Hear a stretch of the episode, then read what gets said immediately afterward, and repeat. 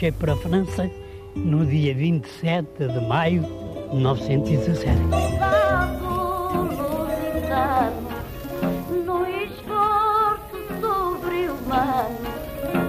Eu fui ferido, estive muito mal, estive à morte, cego. Rastejamos como sapos, com as fardas em farrapos, pela terra de ninguém. Eu tinha precisamente a impressão de uma, uma, uma chuva de fogo que vinha do céu e que abrangia a terra inteira. 100 mil portugueses na Primeira Guerra. Um programa de Ana Aranha. Vão cumprir o seu dever, voltar um dia ou morrer nessa fornalha da guerra.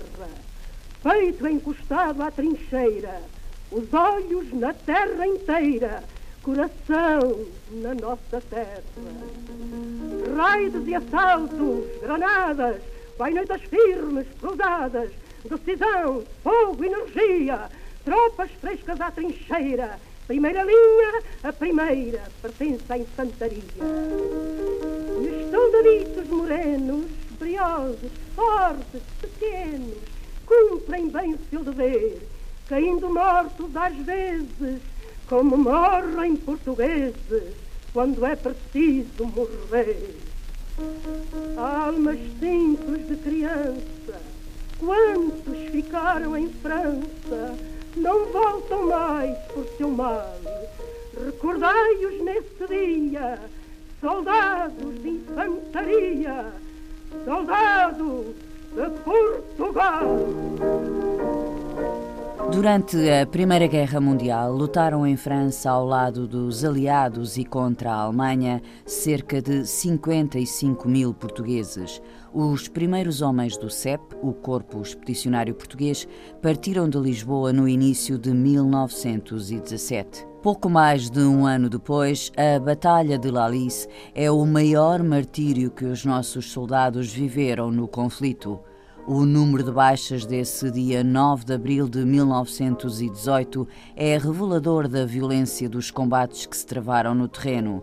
Cerca de 400 mortos e 6.600 prisioneiros de guerra capturados pelos alemães. Distribuídos por dezenas de campos de concentração, os portugueses passaram por terríveis dificuldades e provações e muitas vezes foram tratados à margem das convenções internacionais sobre os prisioneiros de guerra.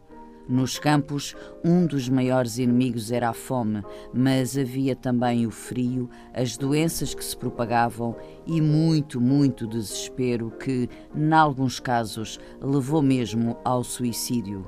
Durante longos meses ficaram abandonados à sua sorte, sem apoio do governo português e sem saber como e quando terminaria o cativeiro. Assinado o armistício na floresta de Compiègne em novembro de 1918, ainda seria preciso esperar. Os primeiros 710 militares do CEP só chegam a Lisboa a 2 de janeiro de 1919.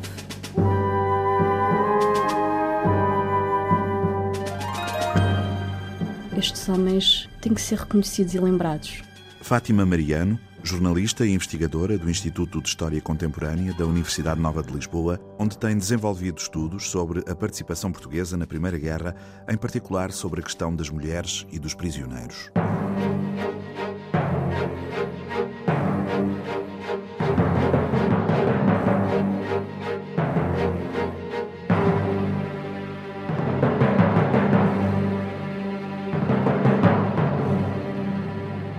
Fátima Mariano, quando estamos a falar destes homens, estes prisioneiros eh, portugueses, podemos dizer que falamos dos mais esquecidos dos esquecidos? Sim, podemos afirmar sem qualquer sombra de dúvida.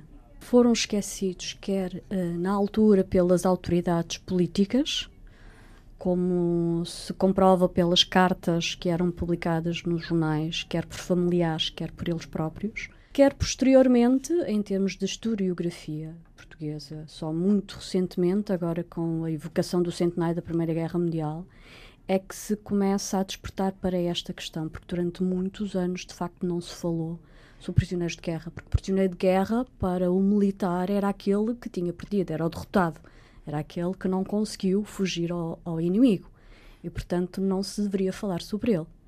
Uh, o general Ferreira Martins, no seu livro uh, sobre a Grande Guerra, falava de facto que era preciso pôr um véu sobre a experiência do cativeiro. Era preciso esquecer, não falar sobre essa experiência apesar de ter sido bastante traumatizante. E depois os que regressaram, quando regressaram, não deixaram eles próprios memórias, ainda que não tivessem sido publicadas, ou, mas não deixaram memórias, testemunhos às famílias, ou seja, é hoje difícil ou há elementos suficientes para se falar destes homens, eh, daquilo que viveram, das privações e do sofrimento por que passaram? Há muitas fontes coevas sobre a experiência de cativeiro, muitas obras memorialistas, uh, escritas sobretudo por oficiais. Uh, por soldados só conheço um, com a evocação do centenário, tem havido algumas famílias que, nos seus espólios uh, pessoais, têm vindo a descobrir uh, diários, também uhum. alguns escritos sobre a experiência do cativeiro. Além disso, há muita informação em arquivo que não está tratada, e à medida que os arquivos vão sendo tratados, será certamente uh, descoberta informação valiosa sobre essa experiência do cativeiro. Não só sobre o relato dos próprios militares, mas também as medidas, as decisões que foram tomadas a nível político e militar para tentar a sua libertação.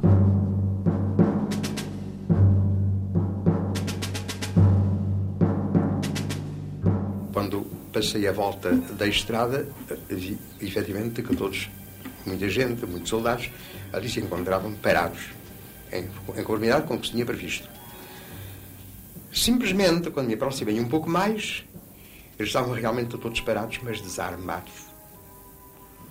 Os alemães chegaram àquele ponto, mostraram aos nossos soldados, os alemães que por todos os lados os rodeavam, e a impossibilidade, consequentemente, de tentar qualquer coisa no sentido de, os escapar, ou no sentido de fazer contra eles qualquer ataque. O resultado foi que sofri então a maior humilhação da minha vida.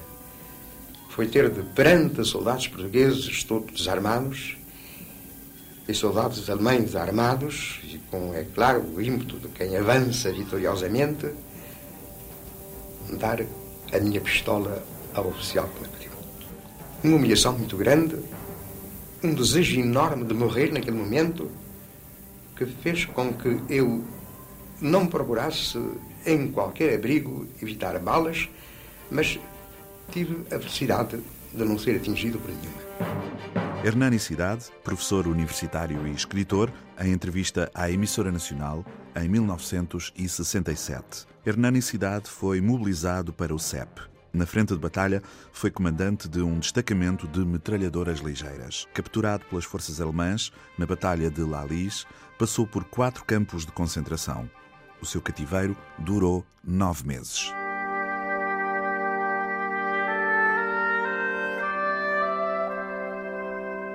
Houve militares portugueses foram sendo feitos prisioneiros. E, portanto, é preciso não esquecer. Os números apontam para entre 7 mil a 8 mil, sendo que a maioria foi no teatro europeu e destes capturados em teatro europeu, obviamente, a Batalha de La Lisa, 9 de abril de 1918, uhum. foi onde a maioria foi capturada. Distribuídos por uh, muitos campos alemães. Sim, um, os estudos feitos até agora uh, apontam para que os portugueses tenham estado em cerca de 52 campos concentração alemães.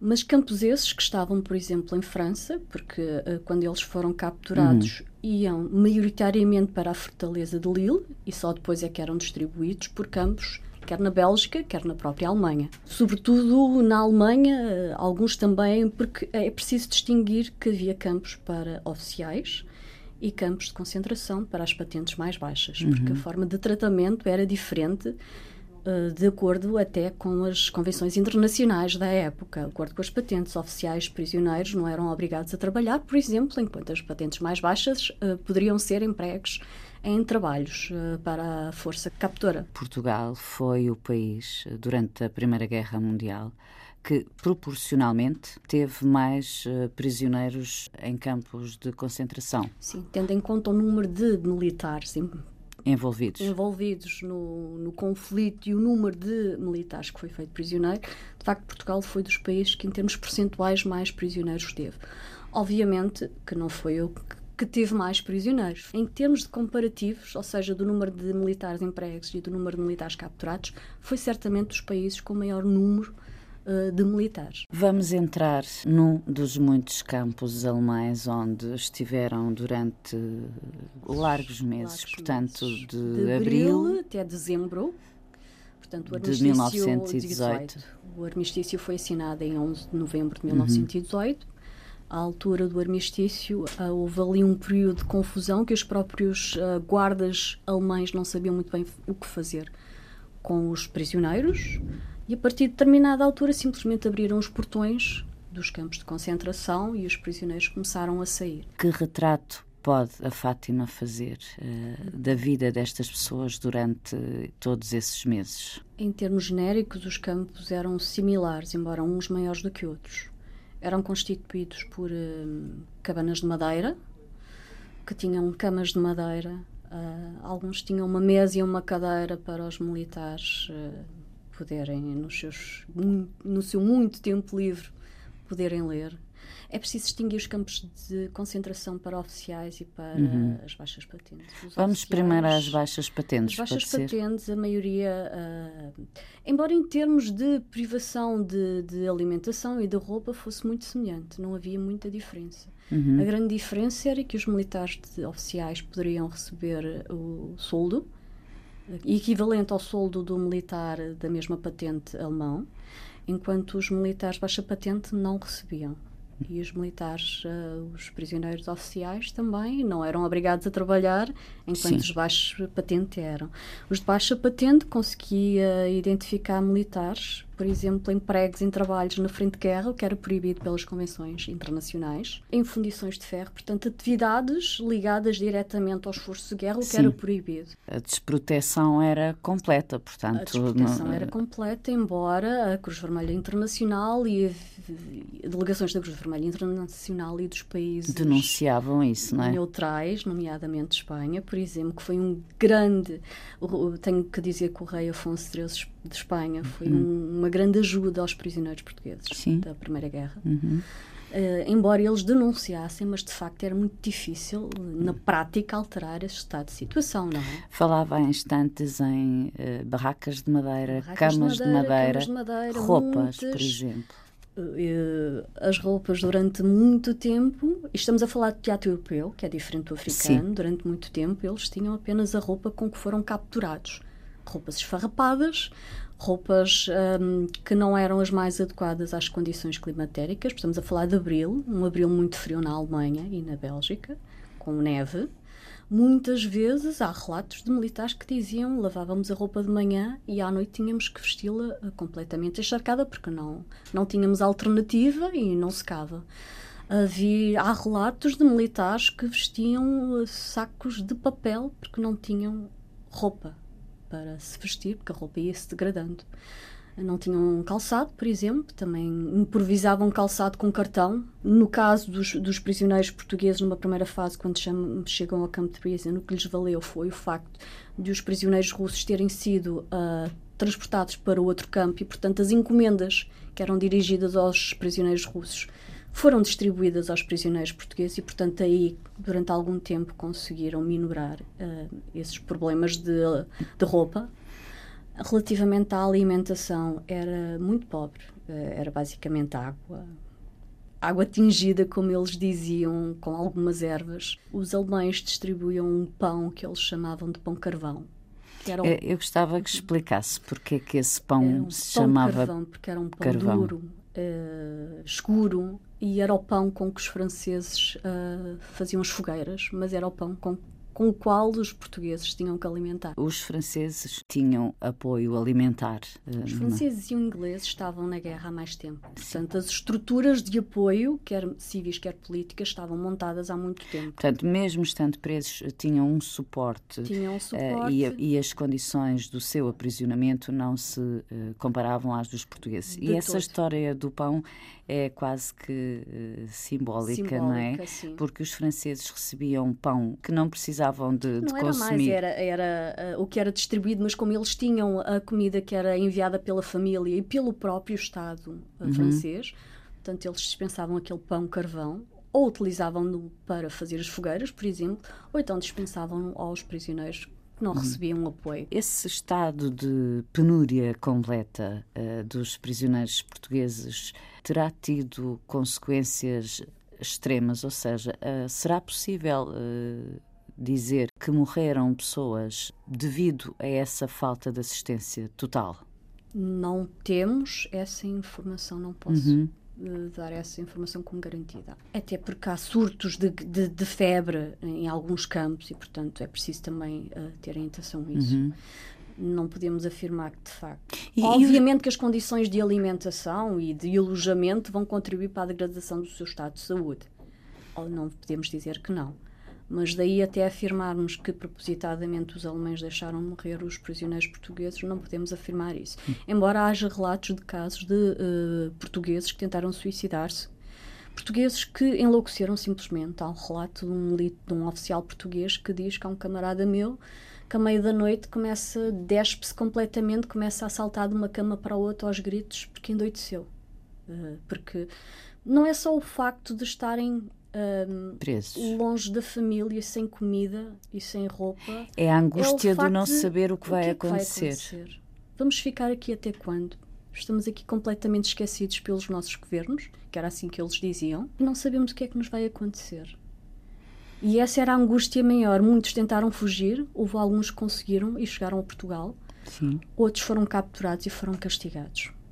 Porque a própria Convenção Internacional dava esse direito ao Estado captor quando um militar prisioneiro fugia e era capturado, poderia ser de facto castigado. E eles eram duramente castigados. Eram uh, colocados em isolamento, por exemplo, em que tinham uma refeição por dia. Portanto, todas essas condições contribuíram, sobretudo, para a degradação da saúde mental. Sim. Obviamente que a física vem por arrasto também, até por causa dessas da falta de alimentação, de uma roupa adequada, de alojamento também adequado.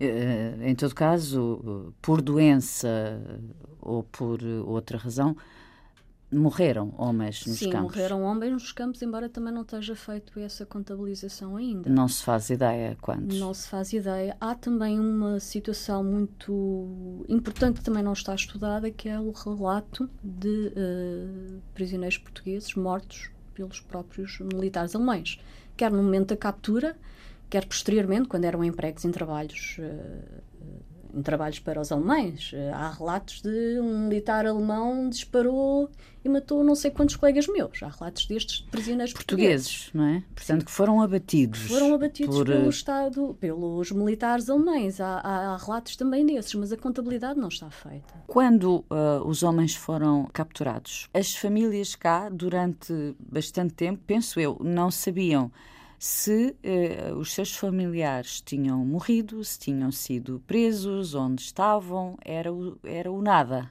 Sim, de facto foi um período muito difícil porque eles foram capturados, um, há um todo um percurso que têm que fazer até uh, serem concentrados nos campos. Quando são concentrados nesses campos, eles têm que preencher um cartão com o seu nome a, a companhia a que pertencem, a nacionalidade e outros dados pessoais.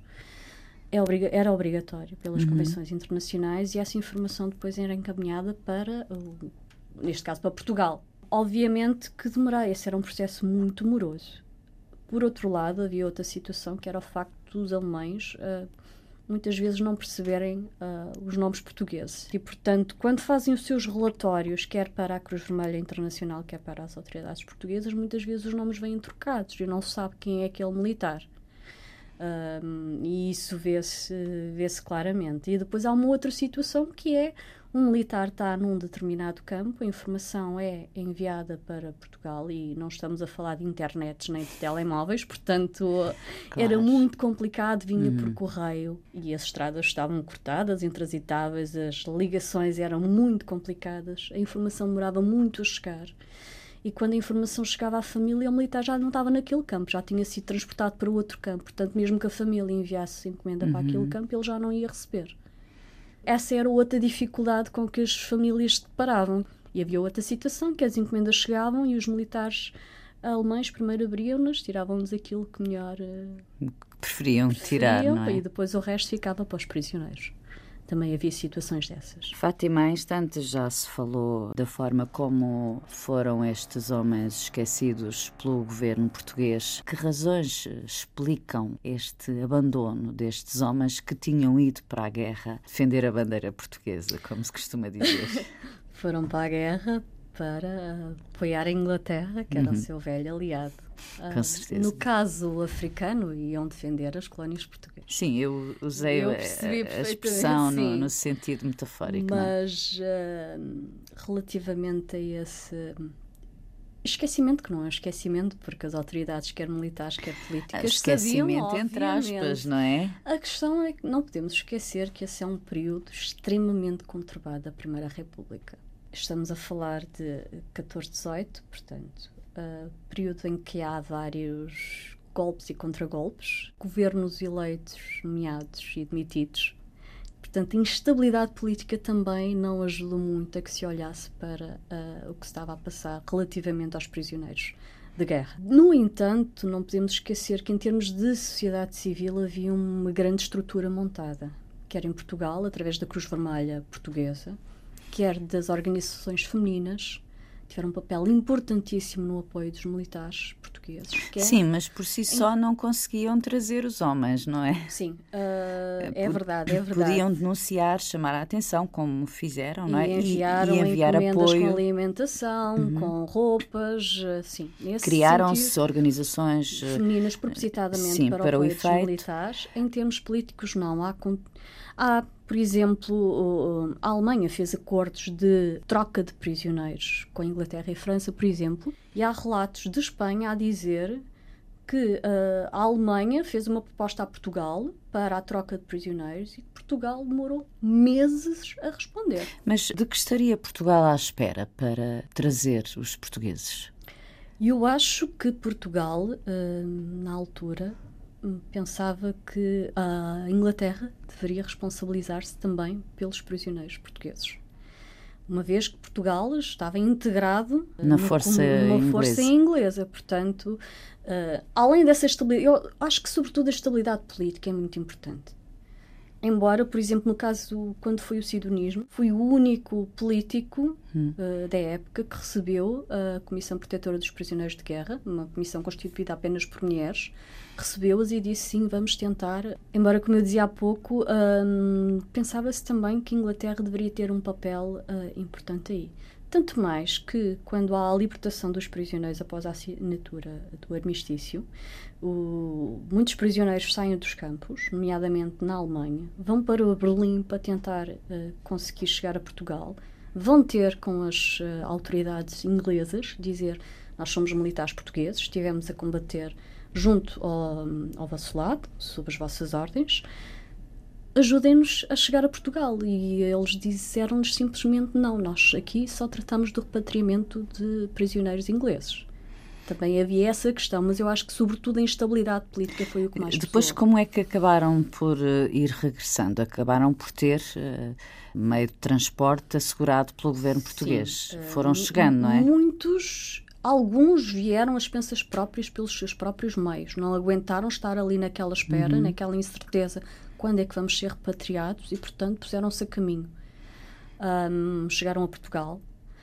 Uh, inclusive, é, depois pediram ao comando do CEP para serem ressarcidos das despesas que tiveram de deslocação uhum. e o comando disse que não, porque havia transporte assegurado e, portanto, eles não vieram no transporte assegurado porque não quiseram e, portanto, não lhes pagaram as despesas. Houve outros que um, incorporaram-se nos grupos de prisioneiros italianos e então fugiram com os italianos porque estavam a ver que nunca mais misturaram-se. Misturaram simplesmente. Acharam que eram parecidos uhum. morenos uhum. Eh, e então misturaram-se. As autoridades alema, uh, alemãs não deram por nada e portanto deixaram-nos ir com os italianos. E eles conseguiram fugir assim. A maioria veio repatriada pelas autoridades portuguesas que enviou um major para a, Alemanha um, para tratar do repatriamento dos militares e vieram via, via Holanda e depois por barco uh, para Portugal. Crê-se que também uh, possam ter sido presos civis e até mulheres. Sim, a Convenção Internacional eh, de Genebra considerava uh, prisioneiros de guerra não só os militares, mas também os civis que trabalhavam para os exércitos. Contudo, em termos historiográficos, também consideramos a população civil que era capturada. No caso português, eh, não tendo Portugal sido invadido, o número de uh, civis capturados é muito menor, mas eu consegui localizar uma mulher que foi uh, capturada pelos alemães quando fazia a travessia de barco de Portugal para, uh, para o Brasil, por exemplo. É a única que eu consegui localizar, por causa dos ataques alemães uhum. em embarcações. Consegui localizar dois mineiros madeirenses que estavam a trabalhar em África e que foram capturados quando as forças alemãs também começaram a invadir as colónias, quer britânica, quer portuguesa.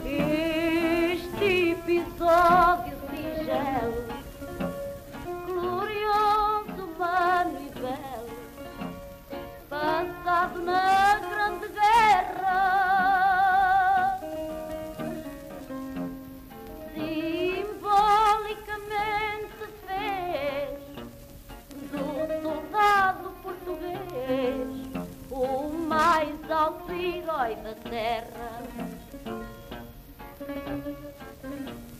Foi numa aldeia francesa, onde a raça portuguesa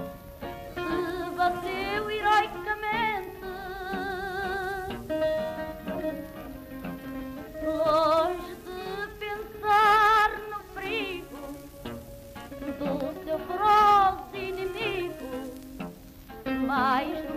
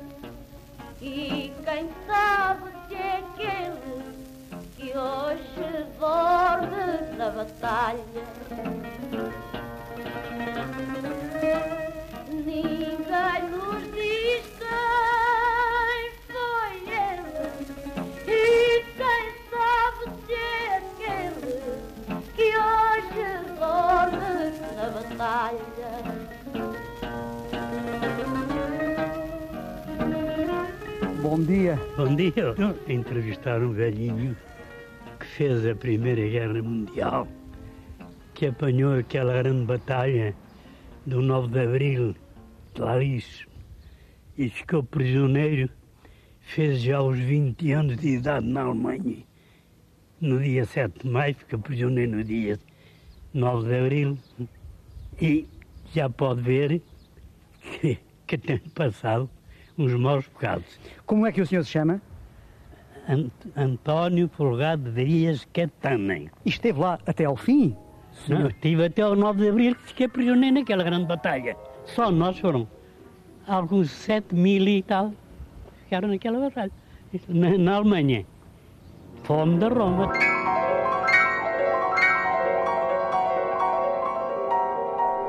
Testemunho de um prisioneiro português conseguido por Rafael Correia no programa Lugar ao Sul, transmitido na Antena 1 em 1994.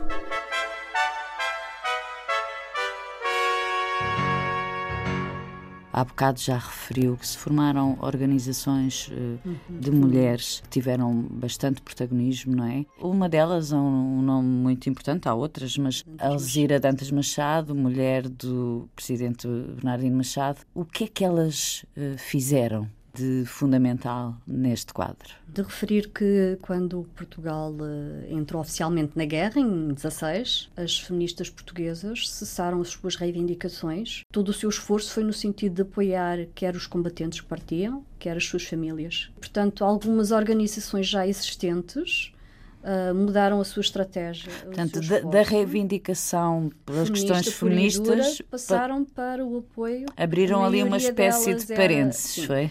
Uh, concentraram os seus esforços no apoio aos combatentes e às famílias. No caso de Elzira Dantas Machado, a mulher do presidente Bernardino Machado, um, ela criou em. Um, logo após a, a, declaração oficial da Alemanha, de guerra da Alemanha a Portugal, criou a Cruzada das Mulheres Portuguesas, foi uma organização criada propositadamente para esse apoio. O que elas faziam era tentar, junto das famílias, ver das famílias que ficavam cá quais eram as suas maiores necessidades, eh, nomeadamente alimentação.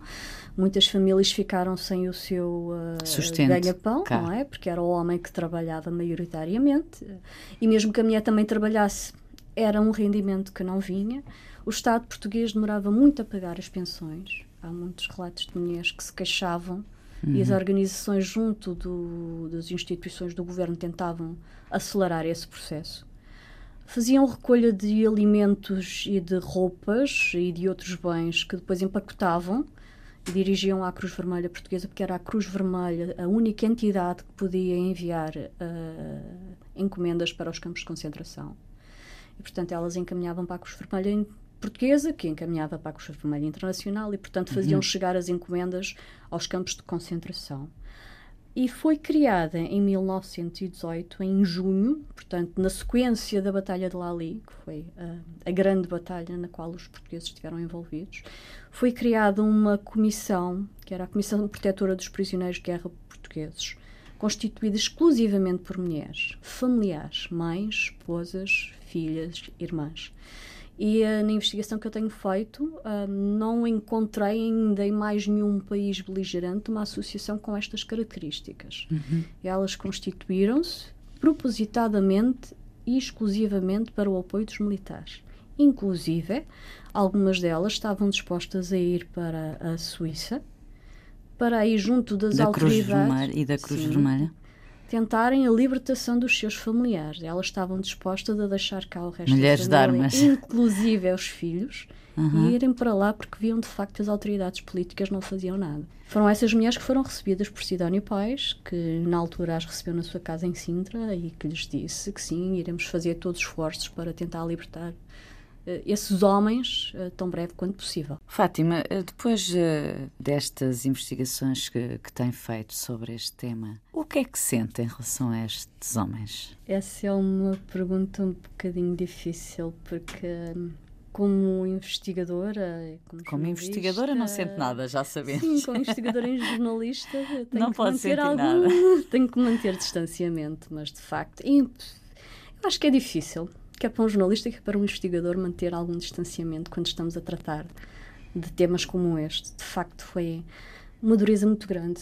Uh, quando eu comecei a investigar este tema, não imaginei que ia encontrar esse tipo de relatos. Porque, de facto, é um tema de que não se fala de todo, não se falava de todo.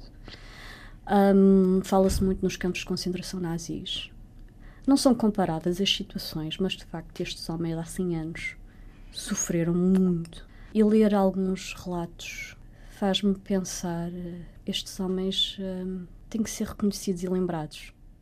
é preciso não resgatar esquecer. a memória destas Sim, pessoas. É preciso não esquecer que houve milhares de militares portugueses, prisioneiros dos alemães, que sofreram muito, que foram esquecidos pela sua pátria, não pelas famílias, obviamente, mas pela pátria, foram esquecidos. E mesmo assim foram os heróis não reconhecidos, porque os militares hum, não foram capturados porque quiseram. No caso da Batalha Lali, eles não tinham alternativa, não é? Até à última bala, mesmo sem balas, eles continuaram a combater. E os próprios uh, comandantes alemães reconheceram isso. E durante muito tempo em Portugal isso não foi reconhecido. E portanto eu acho que é importante resgatar estes homens de, do passado e dar-lhes o devido valor. Homenageá-los. Sim, homenageá-los. Uhum. Não há isso. nenhum livro uh, só sobre este tema. Não há nenhum livro só sobre este tema e mesmo uh, nas obras gerais sobre a participação portuguesa na Grande Guerra, uh, algumas não falam sobre esta questão, outras falam de uma forma muito superficial. Porque está não há um estudo uh, profundo sobre esta uhum. questão. há muita informação dispersa e há muita informação que precisa de ser tratada para se conhecer a real dimensão do problema e conhecer verdadeiramente as condições e aquilo que sofreram estes militares. Estes homens, eh, estes prisioneiros de guerra, depois de voltarem a Portugal, de que forma eram olhados? Eu acho que a questão é de que forma é que eles se olhavam. Não creio que tivessem sido olhados de lado pela sociedade, bem pelo contrário. A questão é como é que eles próprios se olhavam muitos não falavam da experiência de cativeiro. Uh, conheço o caso que me foi contado por um familiar de um prisioneiro que nunca casou, nunca falou, uh, simplesmente deixou de viver. Deixava-se viver.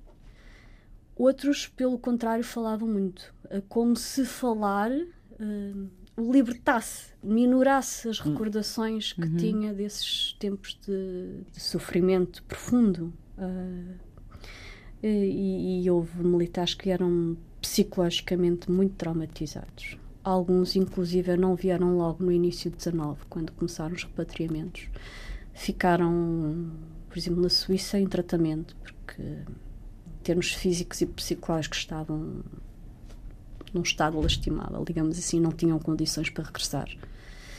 E, portanto, eu creio que foi sobretudo a o impacto psicológico na, nas suas vidas que pesou mais e, e, e, a questão é como é que eles próprios se olhavam e não tanto como é que os outros olhavam para eles. Fátima Mariano, jornalista e investigadora do Instituto de História Contemporânea da Universidade Nova de Lisboa, muito obrigada por este contributo para falar destes 7 mil homens, um número assim por alto, eh, que foram feitos prisioneiros pelos alemães eh, durante a Primeira Guerra Mundial. Muito obrigada. Quand au du huit jours, leur peau terminée, on va reprendre les tranchées. Notre place est si utile que sans nous on prend la pile. Mais c'est bien fini, on en a assez, personne ne veut plus marcher. Et le cœur bien gros, comme dans un sanglot, on dit adieu au civelot. Même sans tambour, même sans trompette, on s'en va là-haut en baissant la tête. Adieu la vie, adieu l'amour,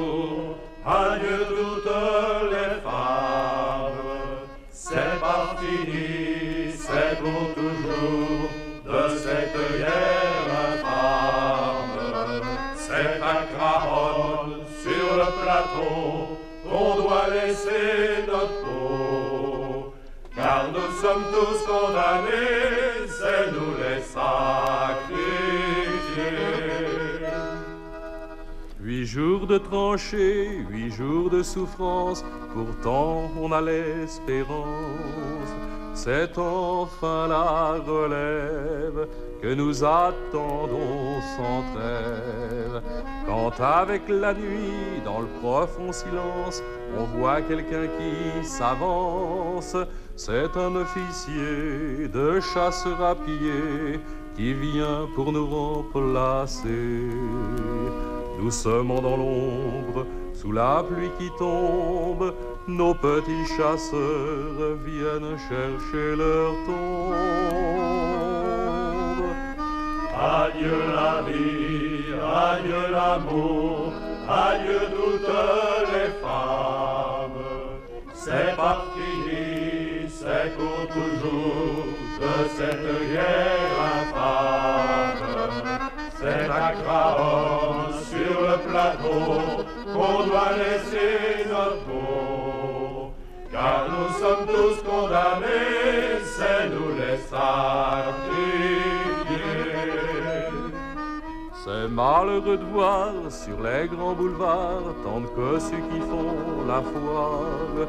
Si pour eux la vie est rose, pour nous c'est pas la même chose. Tous ces embusqués, au lieu de se promener, ferait mieux de venir dans la tranchée.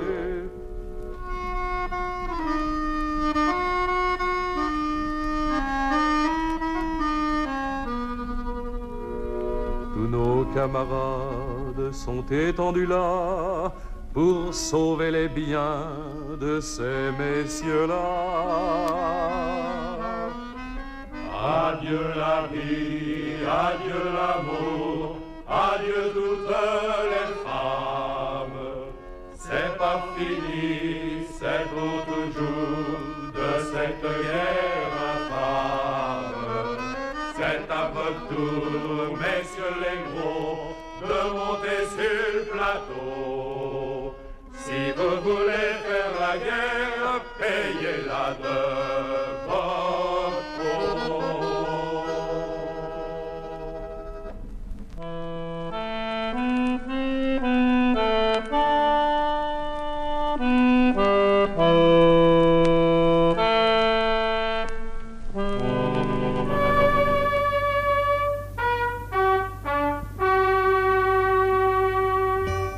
Marchei para a França no dia 27 de maio de 1917.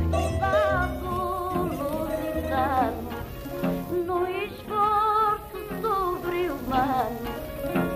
Eu fui ferido, estive muito mal, estive à morte, cego. Rastejamos como sapos, com as fardas em farrapos, pela terra de ninguém. Eu tinha precisamente a impressão de uma, uma, uma chuva de fogo que vinha do céu e que abrangia a terra inteira. 100 mil portugueses na Primeira Guerra. Um programa de Ana Aranha.